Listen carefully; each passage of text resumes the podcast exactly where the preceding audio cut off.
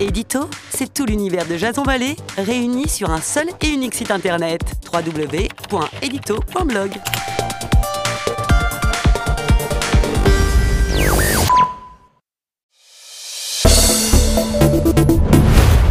Bonjour à tous, nous sommes le 1er avril 2019. Très heureux de vous retrouver. Et à la de vos journaux de ce week-end et ce matin, ceux qui gouvernent vraiment la France pour Marianne, nous parlerons, vous l'avez compris, Gilets jaunes, Macron et grand débat national.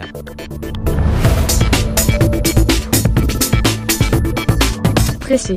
La presse en mode express. Jason Vallée. Pour Emmanuel Macron, dans ses news matin, c'est l'heure des choix. Empêtré depuis quatre mois dans une crise sociale grave, le chef de l'État doit faire des choix cruciaux pour le pays et pour lui-même. Le premier, indique le quotidien, a été celui du remaniement.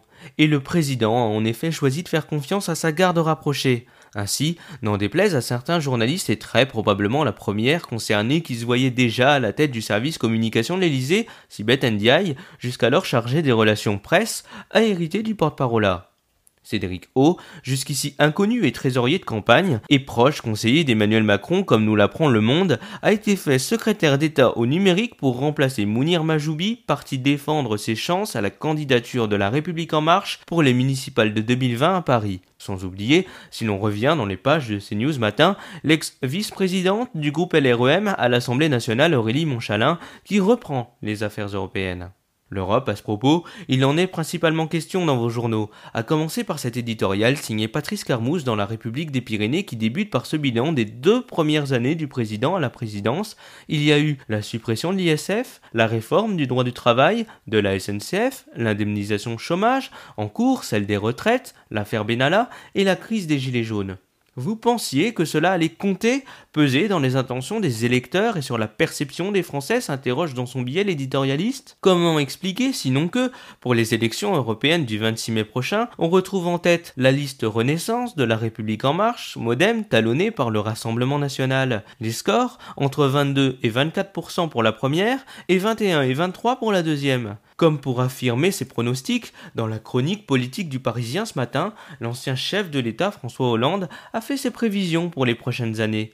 Non, nous avons beau être le 1er avril, il n'a pas encore annoncé son retour dans l'arène politique. Mais le commentateur de Tulle affirme qu'un jour l'extrême droite arrivera au pouvoir. Vous ne regrettez pas d'avoir soutenu les Gilets jaunes malgré les violences débute ainsi l'article, et l'ex-président répond que ce sont eux qui ont demandé à le rencontrer. C'était en Ardèche, confie-t-il, deux jours avant les manifestations du 1er décembre. Je leur ai dit de prendre la parole, mais surtout de trouver une débouchée à leurs revendications. Quelle devrait être la solution de fond l'interroge alors le journaliste. La crise de confiance vient de loin, répond-il. Il faut en tirer les conséquences. Partir d'abord des territoires pour adapter les politiques nationales à la diversité des situations et répondre au sentiment d'abandon.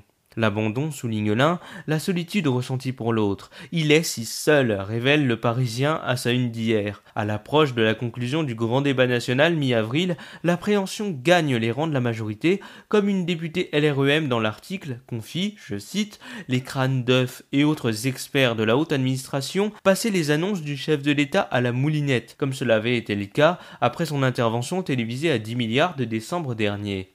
Un ministre se souvient d'ailleurs d'une réunion où les technos, comme il les appelle, avaient critiqué l'augmentation à 100 euros promise. La mission qu'il s'était fixée relevait de la bavarde, analyse de Républicain Lorrain et plus précisément Pierre Ferrel dans son édito. Comment imposer des réformes d'inspiration libérale à un peuple impatient, férocement attaché à l'égalité et la justice sociale? La réponse, nous ne tarderons pas à la découvrir.